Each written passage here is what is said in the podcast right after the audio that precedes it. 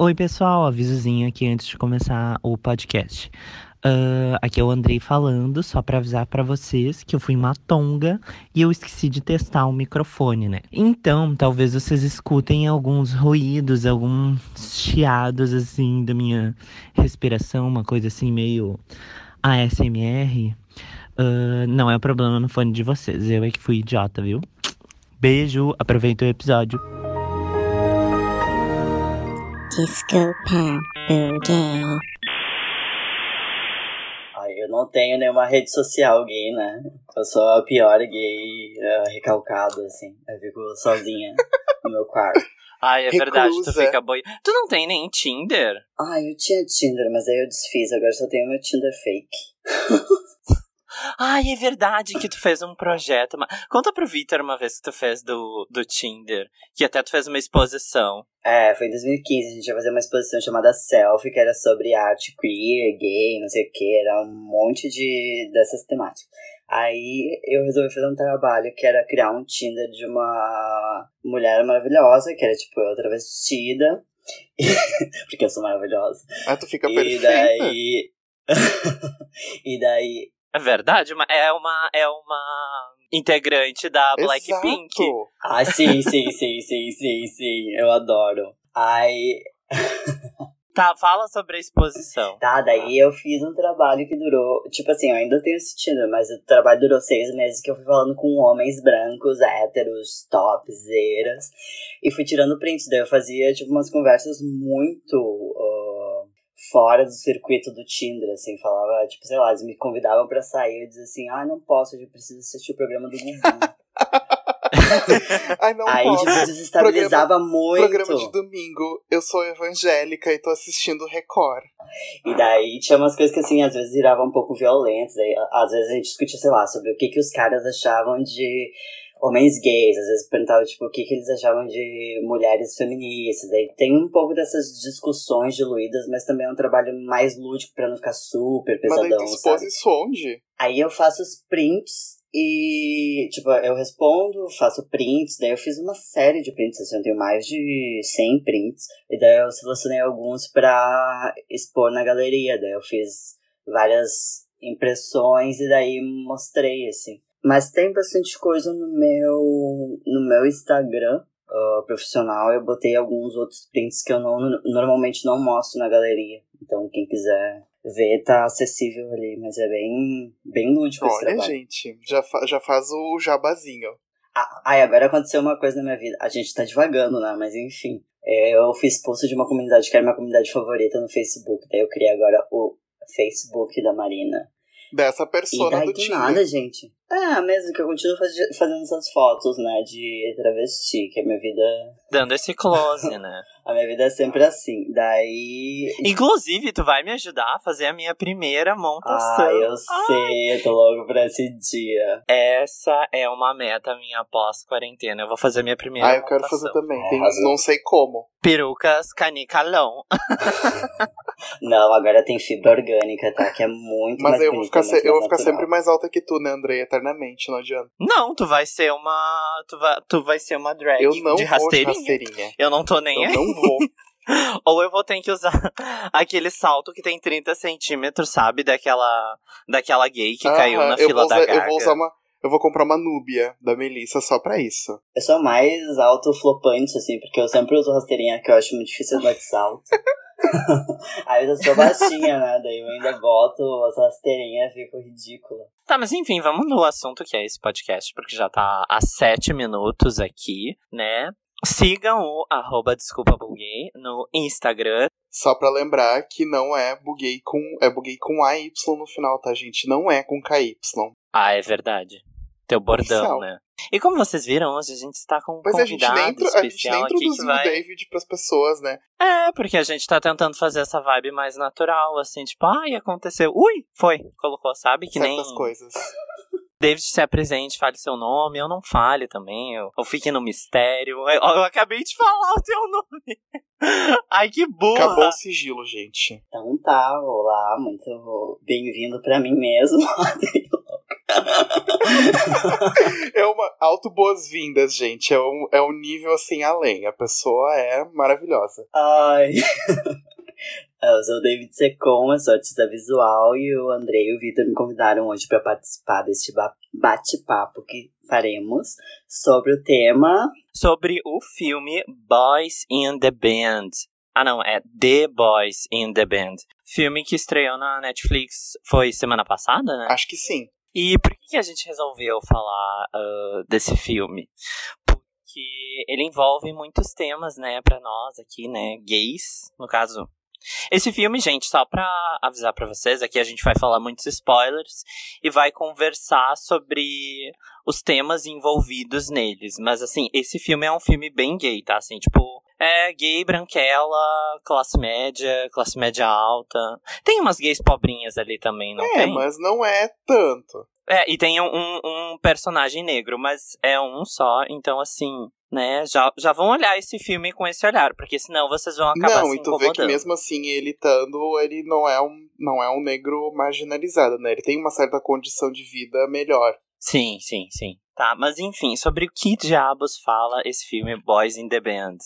Boys in the Band que não tem, tem muitos boys, mas não tem nenhuma banda. Gente, esse filme é baseado numa peça de 1968, escrita por Matt Crow Crowley.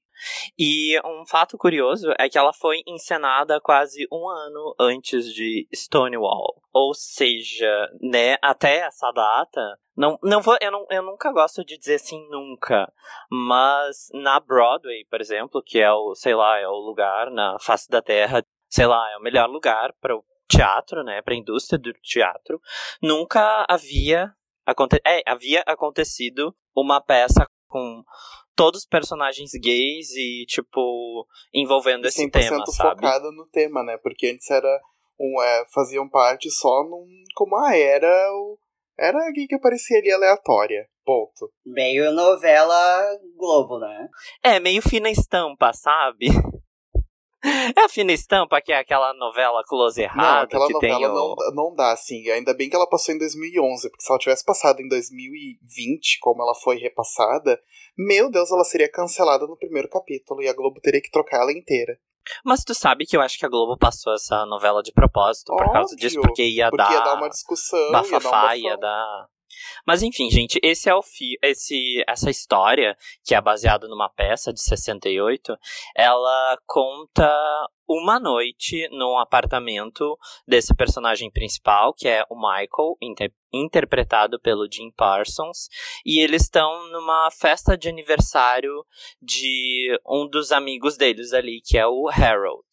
E daí, no meio disso, um dos amigos do Michael liga para ele, um amigo hétero, e fala que ele quer passar ali na, na casa dele, porque ele quer falar alguma coisa com ele. Só que não dá para entender muito bem o que que esse amigo hétero, vamos usar aspas, porque, né, eu não sei se ele é. É hétero, meio que fica numa é. incógnita, né? Tipo, ele, ele não dá a entender que nem que ele é hétero, nem que ele é gay, nem que ele é o quê. Porque ele simplesmente quer falar com, com ele. E, tipo, tu não consegue entender o motivo pelo qual ele quer falar com ele, assim. Porque não tem sentido, ele chega lá, quer conversar, mas é uma conversa completamente aleatória, e daí acontece tudo o que aconteceu, né? E assim, gente, esse filme se passa em 68, onde, né, tipo, tinha aquele monte de, de proibições, de homens gays não podiam socializar, assim, aparentemente, na frente de todo mundo, senão eles eram presos. Tanto que por isso que aconteceu a revolta de Stonewall, né? Porque uh, aconteciam muitas batidas naquela época, batidas assim de, de, de, policiais, deles prenderem os gays, as lésbicas, as trans, as travestis, só por eles estarem ali existindo, assim. Porque uh, nos Estados Unidos era, digamos, ilegal ser gay. Era considerado contra a moral, na verdade, né? Ia contra uma regra social. Contra a de... moral e os bons costumes. Exatamente. Então, essa, assim, essa, essa peça que depois foi transformada num filme, ela foi muito. Como é que é a palavra? Vanguarda? Não. Me ajudem a achar uma palavra melhor. À frente do seu tempo, talvez? É, ela foi à frente do seu tempo. E, inclusive, tem alguns teóricos que eles dizem que ela influenciou Stonewall. Porque até então, tipo, todo mundo era socialmente hétero, sabe?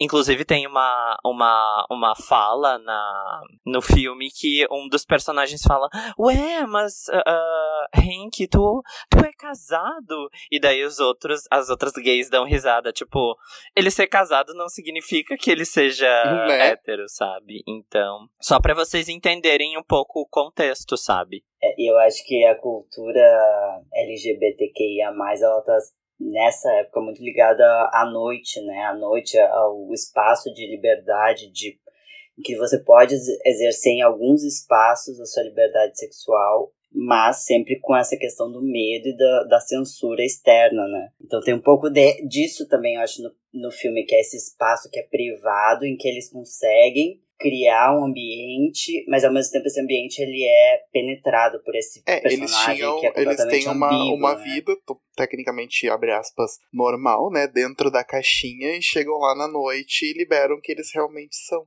É, e no momento que esse personagem também aparece, que o Alan aparece, eles têm que voltar algumas regras que eles interpretam no dia a dia nessa sociedade heteronormativa, né? Que, que tem até algumas piadas sobre isso, tipo assim, não pode falar com a voz fina, tem que manter o, o padrão do corpo, assim, tipo, contido, ah, não pode, tipo, ser uma bicha louca, não sei o quê. Tem toda uma série de regras corporais também que eles têm que se atentar na presença desses Até na questão da moda, né? Tu tem que usar aquelas roupas, tu não pode usar nada muito extravagante.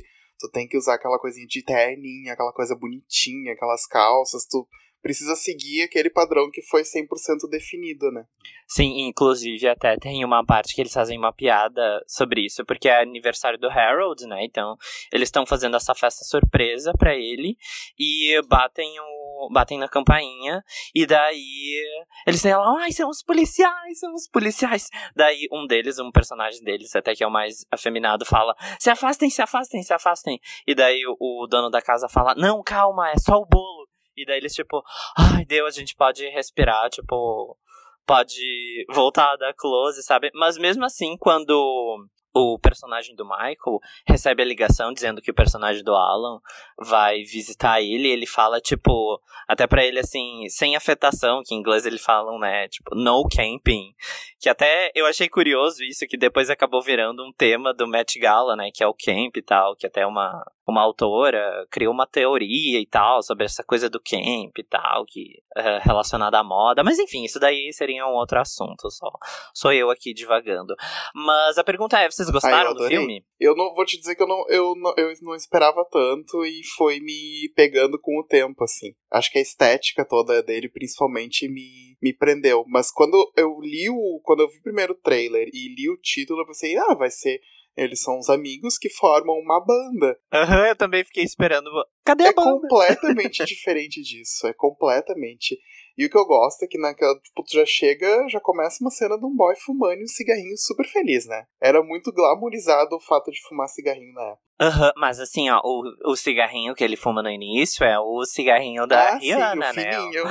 Mas a gente tem que lembrar também que é a época, né? Os anos 60, os anos 70 é uma época de, de rompimentos sociais que são muito fortes. Eu acho que, que isso aparece, interpassa algumas questões do filme, que, claro, não é o motivo principal, mas ele tá inserido ali de alguma forma, sutilmente às vezes, né? Tipo, em algumas uh, discussões ali que acontecem paralelamente. Isso é muito interessante, porque tem uma, essa ambientação que eu achei muito rica também, tanto visualmente, quanto nos tipo figurinos, quanto na, na linguagem deles também. As referências são, são tudo dessa época, são riquíssimas pra gente, né? Eu, eu achei interessantíssimo isso. Sim. Ai, como, eles, como eles eram chiques nos anos 60. Por isso que eu amo os anos 60. Mas é, deve ser difícil viver lá, né, bonita? Vamos ser ah, realistas. Sim, sim, é óbvio, mas foi lá que tudo começou. hoje, entendeu? naquela época. Mas é muito legal que até... Ah, exatamente. E é muito legal que até o, o modo como eles dançam é elegante. Existe uma elegância muito grande neles, assim. Que eu acho que era a, a cara da riqueza. Tudo era a cara da riqueza. Sim, hoje a gente é umas bagaceiras, A né? gente é umas bagaceiras perto deles, exatamente. Aquelas pobres fudidas. Mas uma coisa que eu achei interessante é, o, é o formato. Uh, eu anotei aqui algumas questões para falar. Eu achei muito interessante esse formato que ele vem fortemente do teatro, né? É um ambiente que é o apartamento do Michael e as ah, eu achei as interpretações também muito teatrais, assim, uma coisa que, que realmente tem uma força da dramaturgia, assim, que não é tanto do cinema, né? Não é uma linguagem para mim, eu não vejo muito vinda do cinema. Sim, é uma linguagem bem teatral. É, é, é muito Broadway, assim, é, parece uma uma mimetização cinematográfica de uma de uma construção pro teatro. Assim. Total. Assim. E, eu, e eu achei também interessante que, assim, de uma primeira vista, uh, comparando talvez com outro filme que também tem temática homoerótica, uh, que é um filme argentino chamado El Ángel, que é um filme sobre, enfim, um serial killer que era gay nos anos 70. E, enfim, convido também vocês a assistirem, se vocês não virem, se vocês não viram, eu acho um filme ah, fenomenal. Eu Mas eu achei pesquise, é muito esse bom. Está na minha filme. lista. Não tem aquele ator famoso argentino, Sim, o, o Darim? O Darim. Tem, Sim, né? tem, tem, tem, tem, tem. Vale a pena. Eu não só pelo okay. filme, mas pelo Mas. Sim, por isso que tá na minha lista. Uh, mas enfim, é engraçado tu falar que é do, tem uma linguagem teatral, porque foi assim, essa peça, ela foi encenada em 68, né? E daí fez muito sucesso e tal, rolou Stonewall, 69. E em 70 ela foi transformada em filme. Que uma gay lá, a gay que escreveu, que no caso é o Matt Crowley, ele era amigo da Natalie Wood. E a Natalie Wood é uma, uma atriz que fez muito sucesso em, em, na Old Hollywood e tal. E ela convenceu ele, tipo, vai atrás, faz esse, essa, uh, faz uh, procura investimento para fazer esse filme, para produzir esse filme e tal. E aconteceu a mesma coisa, tipo, porque daí fizeram a peça agora, em 2018, com os mesmos atores do filme, da Netflix, agora de 2020 todos os mesmos atores iguais. Eles uh, fizeram essa peça na Broadway em 2018, ganharam aquele Tony Award, sabe? Uh, eu acho que melhor adaptação. Deixa eu ver aqui como é que é que tá escrito. É alguma coisa assim, é que, né, tá em inglês, eu não entendo direito. Mas eles ganharam, tipo, um melhor, eh, uma, uh, eles ganharam melhor readaptação, e um dos atores, que é o Emery, ele foi indicado como, que é o, ai, como é que é o nome dele? É alguma coisa de Jesus, que eu acho muito chique esse nome. É o Robin de, Je de Jesus. Robin de Isso, Jesus. Robin de Jesus. Ai, eu acho muito chique esse nome. Que nem Paz de la Huerta. Ele foi indicado também pelo papel dele, eu não sei se ele ganhou. Mas daí, enfim, depois, um ano depois, eles fizeram uma, uma adaptação. Uh, é interessante ver como, o, como a versão de 1970 do filme é diferente. Os atores, a interpretação. É, uma, é, uma, é um outro olhar, assim. Tu vê que o, na, nessa versão atual que a Netflix lançou agora, é tipo, é umas gay padrãozinha, tudo bonitinha para atrair o público, e tu vê que lá o padrão de beleza dos anos 70 era outro. Eram mais magros, era. Enfim, era bem diferente, assim. E até eu acho que naquela época o, o padrão de beleza homem gay, né, não era tão jovem, eu acho. Tipo, pelo menos eu não tive essa impressão. Uh, nessa de 2020, não querendo comparar, né, mas já comparando, Uh, eu acho que passa isso dos atores serem parecerem bem mais jovens, sabe? Sim, até pra, até pra gente, pra eles conseguirem pegar o, o público de hoje, né? Sim. Eu vi umas pessoas reclamando que, ai, por que que fizeram uma readaptação? Por que que não colocaram um filme antigo na Netflix? Uh, eu só sei que rolou umas tretas aí de direito autoral, e daí Uh, o no... eu, eu vou ter que falar dele, né? É óbvio. O nosso reizinho, Ryan Murphy, resolveu produzir esse filme. No caso, ele só é produtor do filme, tá, gente? Ele só digamos, deu a grana ali, ele tava metido na. E eu acabei não na... te perguntando isso, mas eu sabia que tinha dedo do Ryan Murphy, principalmente pelo casting. Sim, porque a Nels é é o, é, o, é o squad dele, os amigos dele, até o próprio diretor do que dirigiu o filme, o Joey Mantello, ele apareceu em Hollywood. Ele é aquele cara que. Ai, spoiler de Hollywood, spoiler, spoiler, spoiler, que morre no final, sabe? Aquele. Aquele cara lá de Hollywood fodão que morre no final. Então, é, esse é o Joey Mantello, que tu foi o fotografia, que. Fotografia, direção de arte e tudo mais é muito parecido com Hollywood no filme. Eu achei, pelo menos.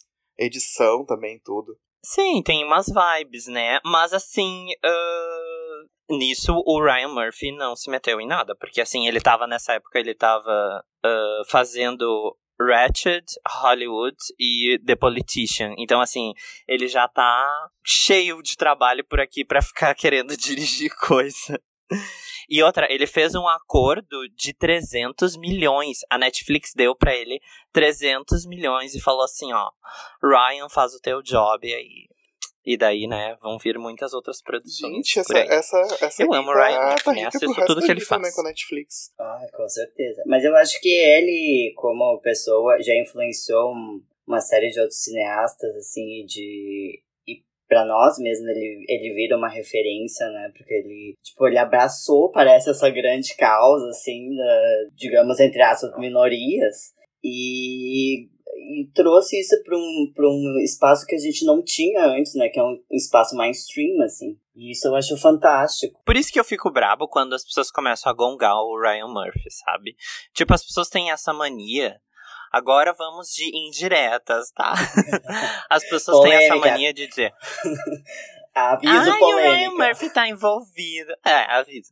Ai, não vou ver porque o Ryan Murphy tá envolvido. Tipo, ou ficam problematizando o Ryan Murphy, sabe? Eu entendo que o, o- Eu até vi aquele documentário na Netflix sobre pessoas trans. E daí eles falam de uma. De um, de um episódio de uma série que o Ryan Murphy fez, uma das primeiras séries de- dele, a Nip Tuck, que tem tipo um estupro de uma mulher trans que era feita por uma mulher cis. Tipo, a cena é super close errado, sabe?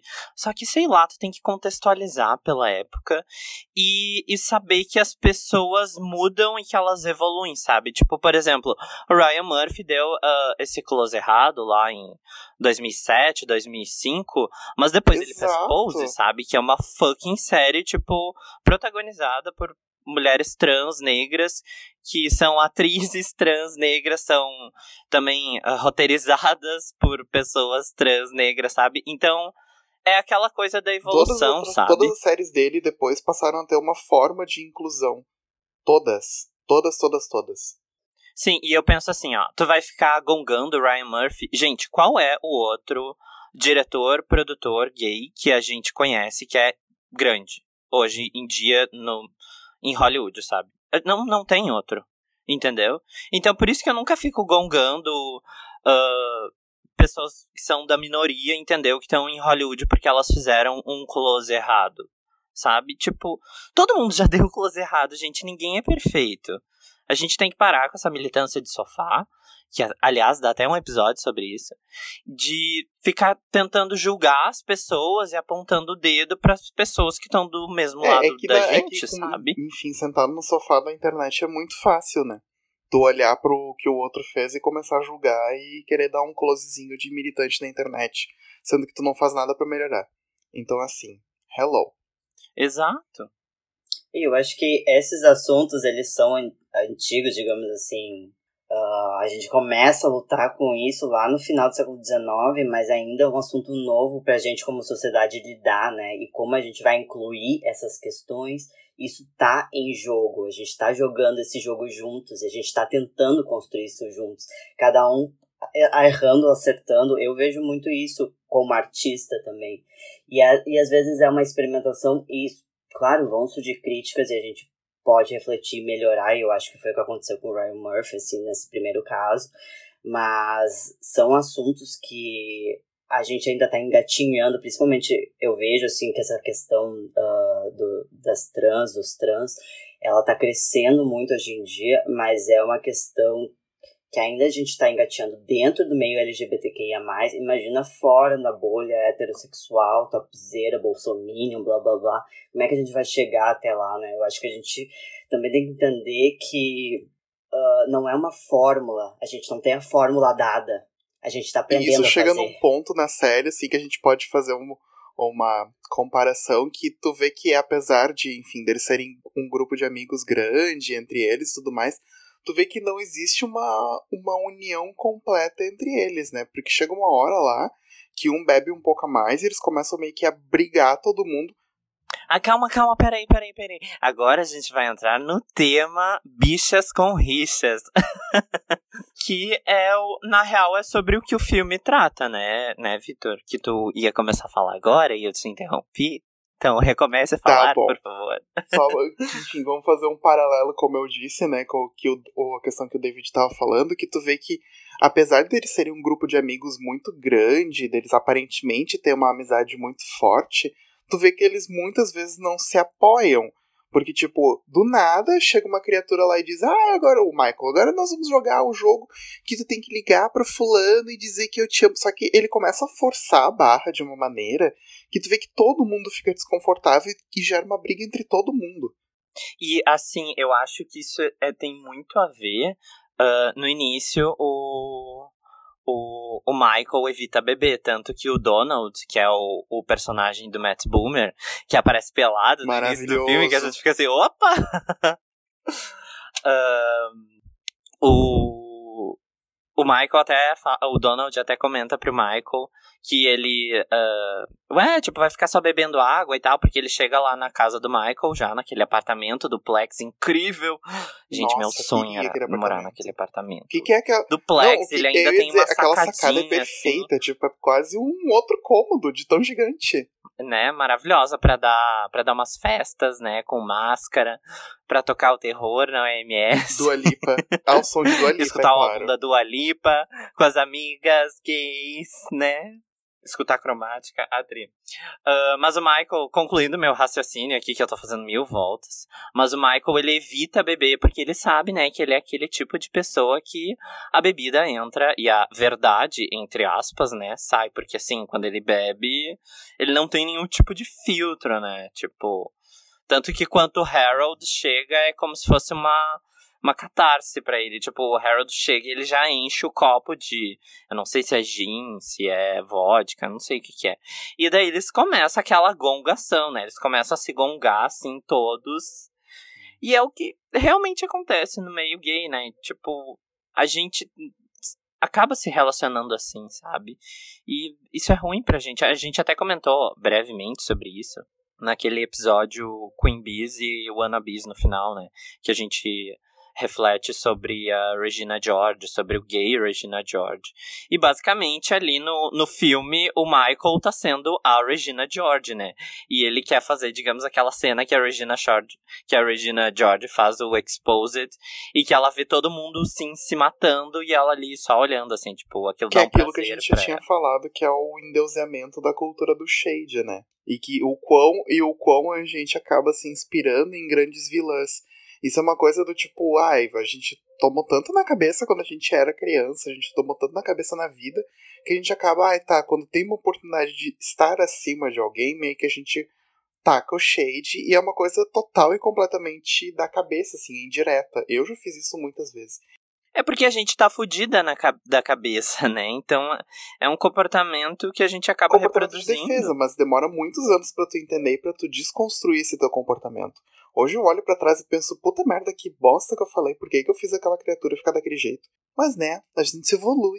Sei lá, esse todo mundo, eu postei um trecho do filme nos stories, né? E todas as pessoas que vieram falar comigo falaram assim: "Nossa, eu acabei de ver esse filme. Ai, tô mega reflexivo. Bah, fiquei na bad. Putz, fiquei pensando em várias coisas, sabe? Porque ele faz a gente pensar como a gente se relaciona ou como a gente não se relaciona, sabe? Eu até fui pesquisar sobre assim, né? Porque eu fico pensando, fico pensando e eu não gosto de ficar falando nada assim, tipo, ah, eu acho, eu penso, sei lá. Eu quero ver se alguém tá pensando a mesma coisa que eu, sabe? E eu achei um, um canal no YouTube ah, que se chama Gay Nerd. É bem bom até. E ele fez um vídeo muito bom, ah, faz uns um mês, eu acho, dois meses.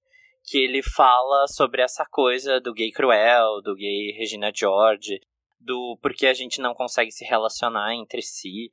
Até, ele até cria um paralelo dizendo, por exemplo, assim, ele, ele começa esse raciocínio, né? Que os, os héteros, ah, o jeito que eles agem ah, em relação ao, ao outro gênero, ao gênero Oposto. Isso, ao gênero oposto. ah, quem é do gênero oposto é um possível parceiro, e quem é do mesmo gênero é um concorrente.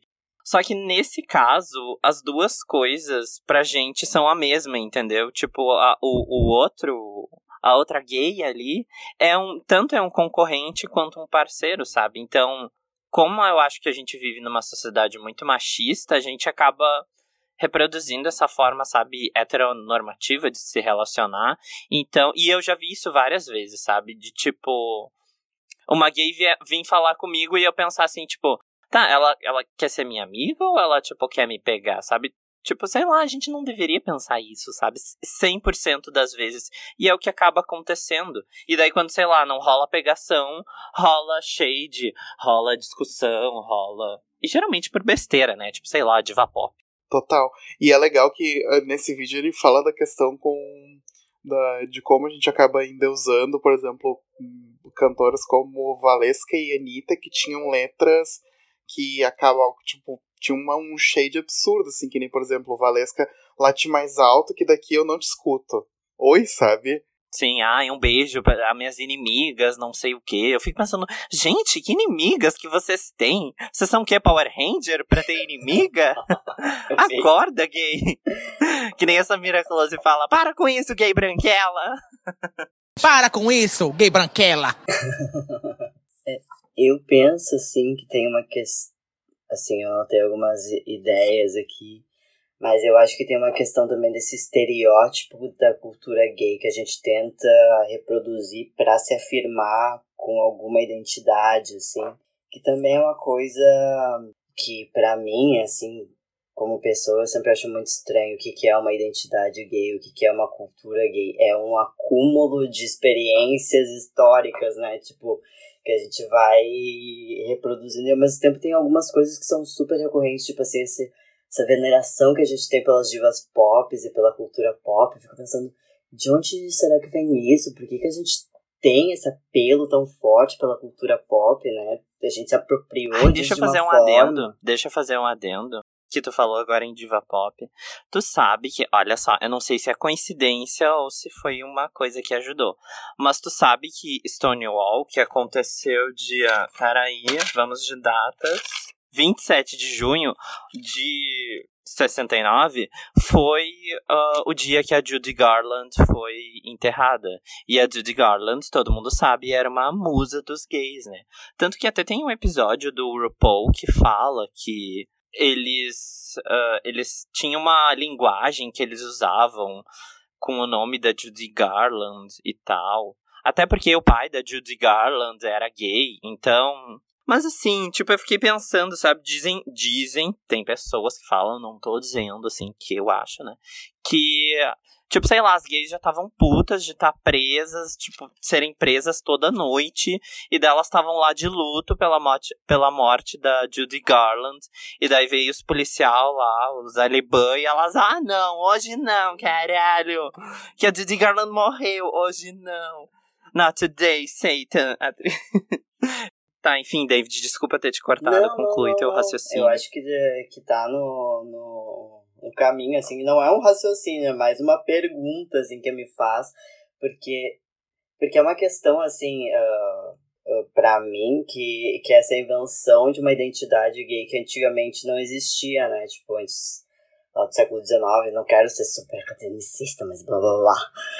Mas é, é uma invenção de uma identidade pra gente que a gente tem que se se afirmar, né? E ela é, é, Eu acho que o filme toca um pouco nisso, que é a afirmação de eu sou isso, ou, ou eu sou isso num ambiente privado, e no mundo eu não posso ser, mas eu quero ser. Ou uma negação Total. que é esse personagem do Alan, que ele é completamente ambíguo.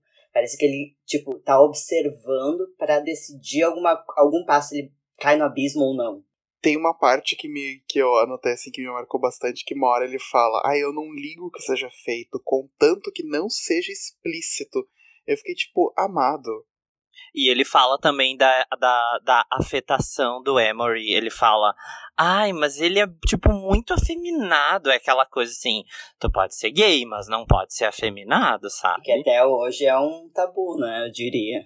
Sim, e né? Isso, né? Esse filme é de 60 e... não, de 70. Então, a peça é de 68, né? Então, né?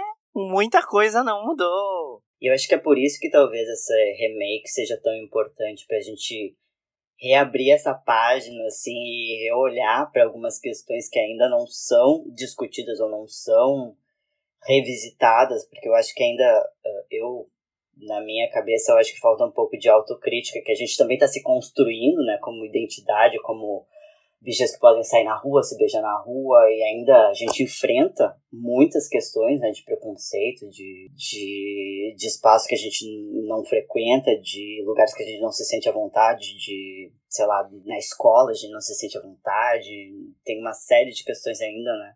Mas existem questões intra-cultura gay que, que a gente precisa também olhar e apontar o dedo e dizer isso não tá legal, isso não tá certo, né? E é, eu acho que ainda falta um pouco disso. Eu acho que tá acontecendo, como vocês falaram, assim, desses vídeos que a gente tá falando da cultura do shape, essas coisas. Mas eu acho legal porque ele traz muitos estereótipos dos gays, né? Tipo, cada personagem ele encarna algum estereótipo do que é ser gay, assim, nessa cultura emergente ainda dos anos 60, né? E a partir disso a gente problematiza coisas que ainda acontecem hoje em dia, que ainda a gente não consegue Uh, Coisas que né? não mudaram, né? Imagina em 40 e tantos anos não mudou nada ainda. Sim, e eu gosto que assim, uh, eu acho que o remake é necessário, por quê? Porque o elenco é inteiro gay, porque é com atores uh, que, tipo, fazem sucesso, sabe? Tipo, são premiados, é com um diretor premiado. E na época, quando esse filme foi feito, foi uma coisa, tipo assim, eles até falam no documentário que tem, depois que tu vê o filme, a Netflix até indica. É tipo, um olhar através, um negócio assim. Uh, que quando os atores. Porque tinha de, dos nove, né? Seis atores eram gays e três eram héteros. E, tipo, eles ficavam assim: Mas tu vai aceitar fazer essa peça, esse filme? Tu vai destruir, tu vai acabar com a tua carreira, sabe? E hoje em dia é uma coisa que não. Não é que não acontece, é óbvio que acontece, né? A gente sabe aí que tem vários atores, né? Janequine, que, tipo, continuam não se assumindo, entendeu? E porque não querem perder papel de, de galã, sabe? E. Enfim, eu acho que é super necessário e eu gosto porque todos os personagens ali, eles têm camada, sabe? Eles não são só aquela coisa, tipo, aquela gay na estampa que, tipo, ah, é a gay engraçada, chaveirinho, interpretada por algum ator hétero que, tipo, sei lá, pegou alguns trejeitos que ele viu de, em alguém sabe? Tipo, todos os personagens ali, o próprio Michael, tipo, ele é, ele é engraçado, mas ao mesmo tempo ele é invejoso, ele, tipo, tem esse problema de o único autoestima, que é o mais, sabe? Que é o mais antinha que tá ali, que é o mais, uh, que é o mais avulso, é o que eles contrataram para ser o presente do, do é, Harold, Isso né? é uma coisa que eu anotei que eu acho que faltou um pouco uh, de tempo do filme. Isso é uma impressão minha para explorar todos os, os personagens, porque tem algumas coisas que ficam muito superficiais, assim, principalmente desses personagens que surgem, que parece que estão lá para ilustrar alguma coisa, mas nada acontece com eles. E, e para mim é, é, o caso do. O próprio do, Harold, é, né? Completamente. E eu acho que os personagens assim, que têm um desenvolvimento muito, muito forte são o Michael, o Alan, uh, daí o casal, né, o Larry e o Hank, que eu acho que, que tem um momento lá deles que é bem relevante. E. Ai, eu amo essa parte. Eu acho maravilhosa. Eles dizendo que se amam. Vocês sabiam que eles, os dois atores são casados na vida real? Ah, é? Eu não sabia. Sério? Que chique. Aham, aham. Essa O- fofoca. o- Ah, por, por isso que ficou uma química tão legal entre eles, né? Porque tu vê que ficou uma coisa muito real. Sim, sim, que eles têm uma química ali, que, tipo, uma coisa bem de casal, assim, sabe? E é legal que, tipo, gente, em 68 eles estavam, tipo, gays discutindo relacionamento aberto, sabe? Monogamia e, tipo, sabe? Isso é, digamos, um tabu Sim, o até hoje, chega lá, né? ele chega lá e diz: Ai, eu, não, eu, eu só quero. Eu, eu, se você me perguntar, eu te conto. Mas eu vou fazer sim, tipo, vou ter outro sim. Ah, outros, no caso, né? e, e daí é engraçado que o, o, o, o Hank, né? Ele fala que pra eles fazerem homenagem, daí ele fala: Não, eu não gosto de tipo três, pra mim tem que ser um de cada vez. Mas é que são disputas, são disputas de desejo, parece, né? Uh, na verdade, não existe uma resposta certa de como deve acontecer um relacionamento, mas como como se lida com isso sendo um casal. Porque às vezes você pode. Eu acho isso fenomenal, assim, você ama outra pessoa, mas os desejos, a, forma de se relacionar são visões diferentes. Eu acho que esse filme ele bota visões diferentes em jogo de um mesmo universo que esse universo gay e como a gente vai lidar com isso. E esse choque que gera conflito, e é um conflito que não se resolve, porque no final cada um vai para um lado, né? E eles se separam, assim. O filme termina com todo mundo indo embora, né? E a vida é assim, né? Não, e tu vê que até um, um deles teve um, um caso com. Quer dizer, um caso, uma noite com o, com o Donald, né? Que aparece até um. Sim, isso não aparece no filme de 70. A pegação do, do, do Larry e do Donald. Porque quando o Larry e o Hank chegam, né? O Donald está lá, né? Matt Boomer, gostosão dele, fica tipo. Dá aquela travada, assim, né? Tipo a Anitta na, na live da Gabriela Priori. Na call. Travou, Deu uma tra... Anitta? Anitta, travou, travou, Anitta. Vou dar uma pergunta pra vocês, assim, qual, qual foi o personagem que vocês acharam mais interessante, de repente, assim, pra gente discutir algumas questões. Eu, convidado agora, virei host, tá? Virou host. Olha, ele já tá, ele já tá controlando Mas, aqui, gente, tô tô em casa, né? Gostamos assim. O que eu achei mais in- interessante, os mais. Eu, dois assim que eu achei bastante interessante, que foi o, o Michael, obviamente, né? Que tu vê que, que ele é o, o, o, o que comanda o rolê. E a questão toda do, do Alan, assim, porque ele ficou bem. bem. hum, Como é que eu vou dizer? Tu ficou com vontade de Eu fiquei com vontade de descobrir mais o que, que tinha por trás da história dele, o porquê que ele era daquele jeito. Foram os que mais me interessaram, assim, Sim. durante o. Eu gosto a gongada que o, o, o Michael dá no, começa a dar no Alan, porque o Alan acaba batendo no Emory, né? E daí começa a chover e tal. E daí o Alan fica, ai, ai, não sei o que aconteceu, eu enlouqueci. E daí o Michael já tá meio bebê, meio, meio bêbado, né?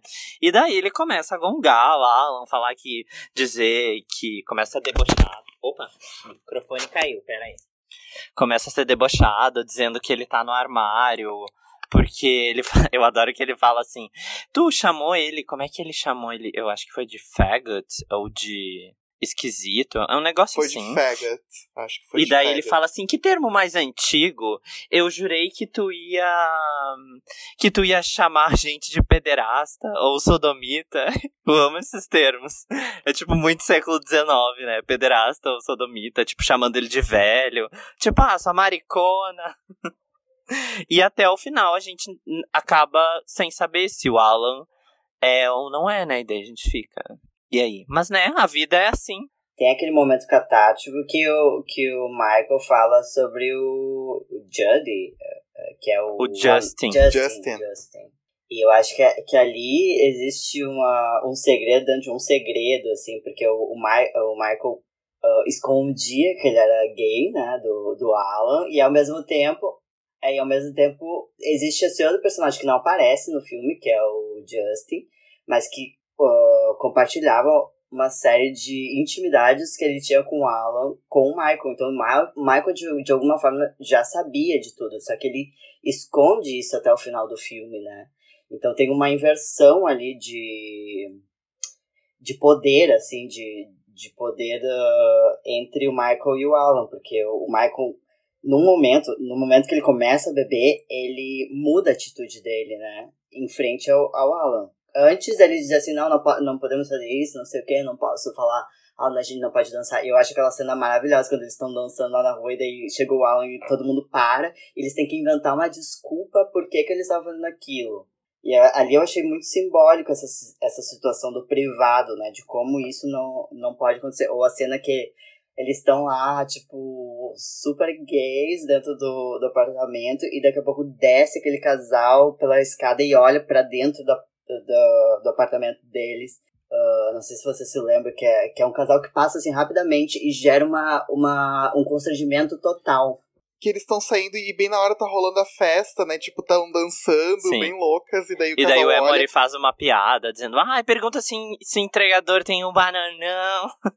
Isso, e o Michael na Ai, hora eu olha e diz, boa noite. Tipo, muda Aham, completamente o tom de exatamente. voz. Eu achei isso muito fenomenal, que são detalhes, assim, mas que eles revelam uma série de, medos, né, e de preconceitos que a gente também carrega sobre nós mesmos, de como a gente não pode ser uh, afetados, não pode, tipo, nos liberar, a gente tem que interpretar um papel para a sociedade, né, fora daquele espaço privado, como o Alan disse, tipo, dentro de um espaço privado vocês fazem o que vocês quiserem, desde que isso não saia pra rua, né. Mas né, nesse caso do Alan, Uh, eu já vou responder a tua pergunta de qual personagem eu achei mais interessante. Mas nesse caso do Alan, eu fiquei pensando se o Michael não ficou, tipo assim, não jogou um verde para colher maduro, sabe? E daí eu fiquei nessa dúvida. Só que daí quando ele pega o telefone, daí ele fala: Justin, tu viu que esse filho da puta acabou de admitir? E daí não era o Justin, era a mulher dele. Mas daí no, ali no final, quando o Donald pergunta pro Michael, o Michael tá saindo pra ir pra, pra missa, né? Ele fala, o Donald fala, por que que tu acha que ele veio aqui? Daí o Michael fala para ele, não sei, não faço ideia. Tipo, talvez ele brigou com a mulher. Mas quando meu pai morreu, ele disse que ele nunca entendeu nada da vida e que ele nunca vai entender. Tipo, que aquela questão vai ficar aberta, né? Eu até achei interessante ele ir pra missa, porque no início, antes do Harold chegar, quando eles estão ali meio que conversando, ali se gongando, o Harold fala alguma coisa sobre o, o, o Michael, que o Michael é religioso e que ele nunca concorda com nada, e que ele tá sempre discordando de alguma coisa, discorda se é pró-religião, discorda também se é contra a religião. Até lembrei do amigo nosso. Uh... Não vamos citar nomes. é. Vamos falar. E uh, daí ele acaba falando bem assim. Uh, ah, eu sou aquele aquele hipócrita que peca a noite inteira e no outro dia precisa ir pra missa. E daí o Emory fala, mas depende do que tu considera um pecado. E daí o Michael fala, tipo, ai, cala a boca, vai pra cozinha, tipo, o bichinho é quá, um negócio assim, né, gongando ele. E daí no final do filme, ele vai pra missa porque ele realmente sente que ele pecou a noite inteira, né, tipo, gongando todo mundo e, e, criando aquele caos daquela brincadeira do jogo da ligação e tal, sabe? Sim, a gongação dele é meio que um modo de defesa, né? Sim, sim. O próprio Bernard, que é o personagem, uh, o bibliotecário, que é o primeiro que faz a ligação, né? Que é o, o Homem Negro, ele fala sobre isso, porque o Michael fala alguma coisa sobre ele deixar o Emory tratar ele como se fosse um escravo. Daí ele fala: Não, mas eu deixo ele me tratar assim porque essa é a forma dele se defender. E mas tu não, essa tua forma de defesa, tipo, eles têm tantas camadas assim que tu fica, gente, tipo, as pessoas são complicadas mesmo. Não, se for pra, se for para fazer uma análise de cada personagem, a gente faz uns 20 episódios só sobre o sobre eles, né? Assim, o único, o que eu achei mais interessante, eu acho, no início do filme, eu achei que ia ser o Donald, pra essa coisa, assim, dele ser meio depressivo e tal, não sei o quê. Mas acabou que ele não se desenvolveu muito, e daí eu acabei gostando mais do Michael, do Harold e do Emory. Esses três, assim.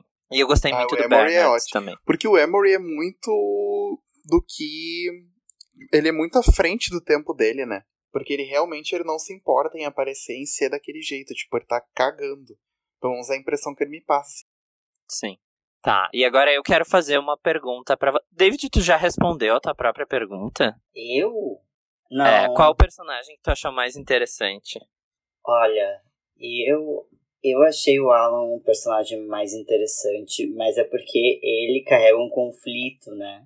Ele é o um centro de conflito que é, para mim, ele carrega essa ambiguidade, assim, de, de tu não saber exatamente por que, que ele tá ali, mas ele quer. Uh, tanto é que o Michael diz uma hora assim: você não vai embora porque eu sei que você não quer ir embora. E é verdade, porque na ver, uh, durante todo o início, antes dele chegar, ele tá nesse conflito de se ele vai ou não. E quando ele chega lá, ele, ele sabe que é um momento decisivo na vida dele. Mas isso não fica muito claro pra gente. E lembrando, gente, ele não disse que ele ia aparecer, ele tinha cancelado que ele disse que ia. Daí, tanto que ele aparece de surpresa, e daí o Michael fala: Ué, mas o que, que tu tá fazendo aqui? Eu achei que tu não vinha. Daí ele fala: Ai, é que eu vou numa festa e a festa é aqui perto, só que daí ele fica se enrolando pra ir embora. E tu fica e ele fica reclamando que, ah, eles são muito afeminados, que ah, ele não quer escutar que um é amante do outro, ah, ele não quer estar ali junto com as gays, mas ele não vai embora. Tipo, pelo amor de Deus, ele é um homem, sei lá, de um 1,90 quase de altura, e o Michael fala: "Não, tu não vai embora", e ele tipo fica pianinho, né? Porque ele também quer ver no que, que vai rolar. E o Michael manipula isso para ver se, digamos, consegue tirar ele do armário, né? É, eu acho que ele tá num momento de conflito e que é um momento de virada, assim. E tanto é no momento que ele precisa fazer a escolha, que é ligar, ele nos surpreende, porque parece que ele dá um passo para trás e, e, diz: Eu não quero participar disso mais, eu vou embora. E depois da ligação ele vai embora e, e se perde, né? Esse personagem não sabe. E daí, logo depois, no final, você vê ele num bar né? Ele diz que vai voltar lá pra mulher dele, mas o final é ele num bar sozinho. Eu achei isso muito, muito simbólico, né? É, é uma, eu achei esse personagem muito uh, ambíguo. Interessante. É, e, e eu achei a atuação de, desse ator, que eu não me lembro o nome, mas eu vou olhar. que é o Brian Hodgson. Eu achei entre... Até eu não conhecia esse ator. Eu também não conhecia, por isso que eu não gravei o nome, mas eu achei a interpretação dele muito, muito, muito boa, assim. Foi uma das interpretações que mais me pegou, porque é um personagem que ele, assim como o Michael, ele tem muitos conflitos, ele uma hora tá calma, daqui a pouco ele explode, tem, tem muitas explorações desse personagem, assim. Eu acho que o, o personagem é, eles mais... foram os dois que roubaram, né? É, eu acho que o personagem que é mais estável em toda a trama é o Harold, assim, que ele aparece como um deus, né? Ele chega, assim, ele traz aquela aura, ele senta e ele não se descompõe, depois ele levanta, fala tudo que ele fala de uma maneira, assim, corriqueira e vai embora, assim. Sim, ele dá o fecho no Michael e ele vai embora, assim. Não, agora eu queria saber, vocês falaram o que vocês acharam mais interessante. E com qual ou quais vocês se identificaram? Tipo, hum, tem muito disso aí, desse cara em mim. Aí eu acho que foi com o Emory. Me identifiquei bastante com ele. No, na minha fase atual, né? Porque eu já tive uma fase mais sigilosa. Não, e eu ia dizer que tu também é um pouco Larry, né? Ah, ah. Pode ser também. Foda... Na verdade, tu queria falar da gente, né, André? Não é? Tu não quer ouvir a nossa também, opinião. Também, Pode ser, não, pode mas, ser uma mistura Não, é que eu fiquei ambos. pensando. É porque não tem como tu ver o filme e não pensar, tipo, ai, eu e as minhas amigas gays no apartamento, entendeu? Tipo, dando uma festinha. Dá muito gatilho, principalmente agora que a gente tá na pandemia, né? Então eu fiquei analisando isso. E eu, pessoalmente, eu uh, me identifiquei muito com o Harold, só que sem essa, essa, esse lado maldoso, assim, sabe? Mas dele ser, tipo, ai, quando o Michael fala que, ai, ele é muito noiado, que ele é muito paranoico. Sei lá, o próprio estilo dele, eu adorei a roupa dele, sabe? Tipo, Sim. o jeito dele ficar Ai, ali. mas combina sabe? contigo mesmo. E eu só esperei, eu só esperei uh, uh, que o, o, Harold tivesse mais, sabe, sei lá, mais presente. Eu achei que ele ia fazer uma ligação, só que daí ele acabou não fazendo. É, na verdade, Mas enfim, ele. Tá, pode falar. na verdade, nem ele, nem o Michael faziam a ligação. Era só isso que eu queria falar. Que são os, Sim. eu acho que são os únicos... E nem o Donald. O Donald fala, tipo, ah, é, não, não o vou participar Donald disso. Não, não faz também, tem razão. Porque ele já tá fudido da cabeça, né? Ele já chega tomando um, um Valium. Me identifiquei com o Donald também, só que sem a parte da beleza. Eita, eu acho que na real todo mundo vai se identificar com um pouco de todo mundo, né? Qual que é o teu, David? Só faltou você. Ai, eu... Vão falando que eu tô pensando ainda. eu não sei, eu... E assim, eu também, tá? Agora vou falar. Eu também me identifiquei um pouco com o Bernard, porque um, ele. Ele, tipo, ele é bem.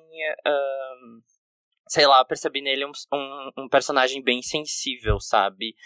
Uh, que ele se relaciona com os outros e ele acaba evitando alguns certos conflitos, sabe? Ai, não sei, me identifiquei um pouquinho com cada um. Digamos assim, ó, me identifiquei 60% com o Harold, 20% com o Donald e 20% com o Bernard. Adorei. Eu achei legal, assim, a parte do Bernard. Eu acho que, assim, se eu tivesse que escolher, seria um pouco nesse sentido. Entre o Bernard e o Donald, assim. Eu acho que o Donald, ele fica um pouco nos... Tipo, rondando o que tá acontecendo, mas ele não se envolve, assim, na, nos conflitos. E ele acolhe, né? No momento que tem o breakdown, assim. Tipo, o conflito, a catarse do negócio. Ele vai lá e acolhe, né? Tanto no início do filme ele acolhe o Michael, quanto no final. E eu acho que eu interpreto um pouco esses papéis na vida. Mas eu gosto muito desse lado do Bernard, que é quando ele faz a ligação e em que ele, ele tem essa pessoa que é, que assim, é uma coisa efêmera que aconteceu na vida real, mas que ele romantizou, né? E ele mantém esse momento, que é esse encontro com, com o ex-patrão dele, eu não entendi direito qual é a relação deles, né? É, eu acho que a mãe dele era empregada dessa família branca. E daí ele vivia, tipo. Ah, e essas casas americanas de subúrbio que, tipo, tem empregada e que daí os empregados vivem na casa, eu acho que foi tipo um rolê assim, sabe? E daí os dois tinham a mesma idade e daí, né, beberam e transaram. E o, o o Bernard ficou com esse momento cristalizado, amor, assim. né? E na verdade é um pouco parece do que a gente busca, né, durante uma vida assim no passado, assim, tipo nossa adolescência, alguma coisa que às vezes é muito efêmera e que, que hoje em dia eu acho que a gente tá bem mais estabelecido, tipo assim, gays, tu vê que é né? algo que tá bem que ele ainda sem, que ainda que ele ainda tem esse sentimento muito forte, né? Tanto que quando ele liga, ele não, não consegue dizer o que ele realmente queria ter dito. Ele Sim, fica, mas tipo, ele, fica, trava. tipo, destruído de saber que o amor da vida dele, digamos, tá, tipo, tava num date com uma menina, sabe? Eu me identifiquei muito com essa parte, porque eu não fico catando vida de ex ou de relacionamento que não deu certo, entendeu? Porque eu sempre fico abalado com essas coisas.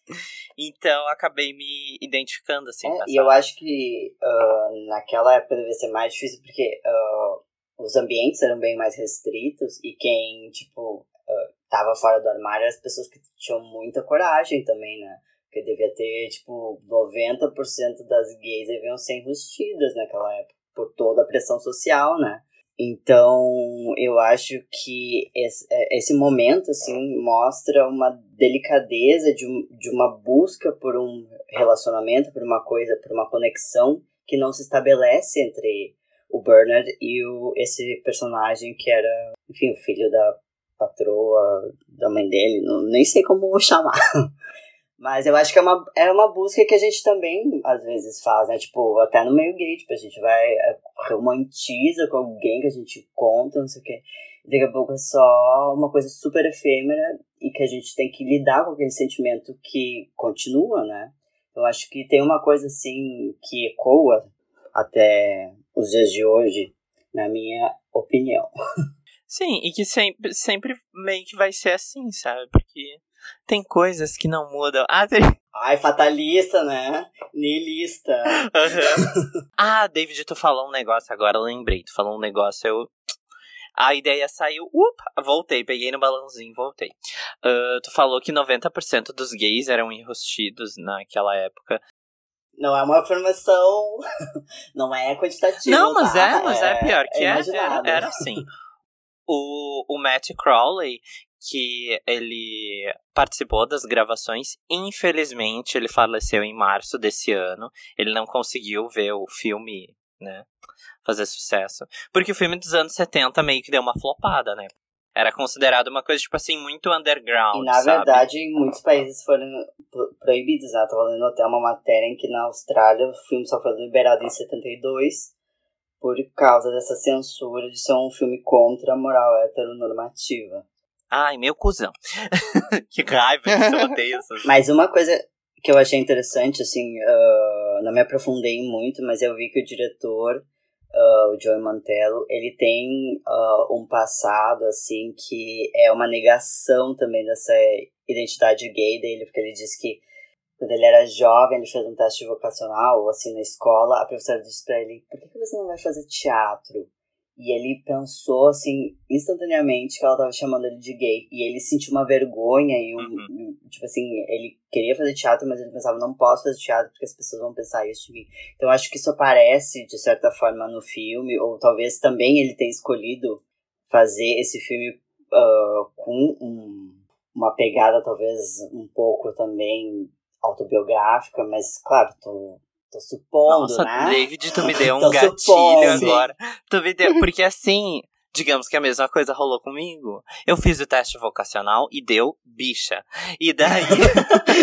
Não, tô Saiu brincando. bicha. O meu deu com certeza duas vezes. Você vai ser médico, psicólogo. ah, não, bicha. Ah, não, ah, eu, eu sempre fui, assim, muito extrovertido na época da escola, né? Palhaça, aquela gay palhaça, aquela gay. Ai, kkkk, sabe? Rainha Mato, sabe? Tipo. Ia pra lá e pra cá, sabe?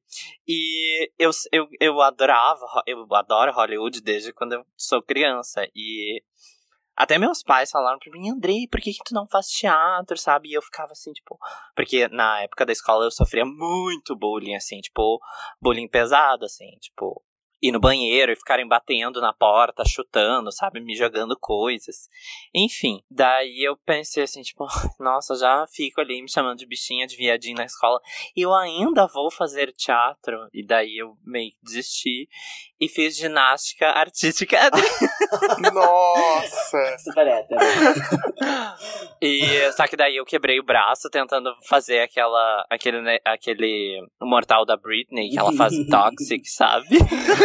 Achei que fosse tentando, faz... tentando virar a Daiane dos Santos, duplo twist carpado. né? Dois meses É, eu meio que de... tentei fazer um duplo twist carpado. É, foi isso, tipo, dois meses de ginástica Ah, você artística. é a Britney Spears, né?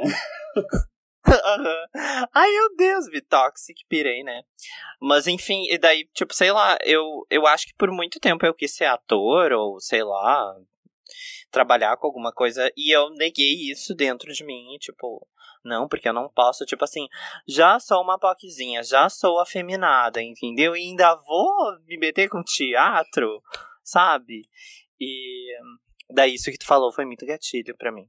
Mas enfim, deixa eu só concluir o, o raciocínio de, sei lá, 10 minutos atrás que eu não terminei, porque eu sou desses. ah, que tu falou que 90% dos gays eram enrustidos. E ne- nesse doc o Matt Crowley fala que, tipo, na minha época, socialmente todo mundo era hétero. Ou seja, tipo, ninguém, digamos, era assumidamente gays. Eles só eram gays quando eles iam lá no Julius, no Stonewall, né, né? Nesses bares, no caso, né? Ou, sei lá, banheirão. Mas acabava, aca- saíam do bar e voltava à vida normal, Claro que né? eu falei da, da vida noturna, né? Que é a vida dupla. Você interpreta pra sociedade, mas tem um espaço privado, que seja dentro de um bar, seja dentro de uma boate, seja em que você pode se liberar, porque você Num está banheiro, pares, numa cabine né? de banheiro. Aham, dentro do banheiro. Que aparece no Cabine de filme também, né? Que é o Hank. Sim, aparece, cabi, aparece o momento do banheirão. É, e o Hank eu também achei um personagem interessante, porque ele era o personagem que ele interpreta todo esse papel social do hétero. E que um dia tem, assim, uma, uma, uma aceitação de si, e naquele momento em diante nunca mais volta atrás, né? Sim. Ele tá lá no banheiro, dá uma manjada numa neca, né? Vê ali um boy chamando ele. Mas a rola. Aham. É, o, é o momento de catarse dele. Então tá, minha gente. Terminamos aqui mais um episódio maravilhoso. Queria agradecer muito ao David por agregar super ao nosso Obrigada episódio. a vocês. Foi um prazer imenso ter tu aqui. E que venham mais e mais contigo, porque olha, foi super produtivo. Com certeza vai virar elenco fixo. E bom, a gente já deu as nossas redes sociais, né? Que vocês já po Mas podem repete de novo. Vamos repetir, eu ia falar isso, vamos repetir de novo.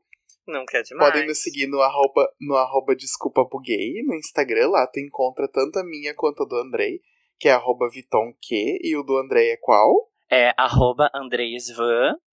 Andrei com Y e Svan Z-W-A-N. E tu, David? Aí o meu mais complicado é arroba David Secon. Secon é C-E-C-C-O-N. Tudo junto. É italiano? Atriz. É italiano. É italiano, tá? que nem a Lady Gaga. Eu nota. adoro que no Brasil todo mundo acha que é italiano, né? Ai, sim, Jesus. Eu tenho um print sobre isso no meu trabalho do Tinder. Ah! Ela dizendo que ele é inglês. Ai, eu quero ver, me Eu manda. disse, bicho, assim, manca, manda. você é brasileiro. Eu conversando todo dia com o Vitor. Ai, Mas ai, então tá, ótimo. gente. Obrigado por escutarem nós. E até o próximo. Até o próximo. Beijo, tchau. Beijos. Este podcast faz parte do movimento LGBT Podcasters. Conheça outros podcasts através da hashtag LGBT Podcasters ou do site www.lgbtpodcasters.com.br.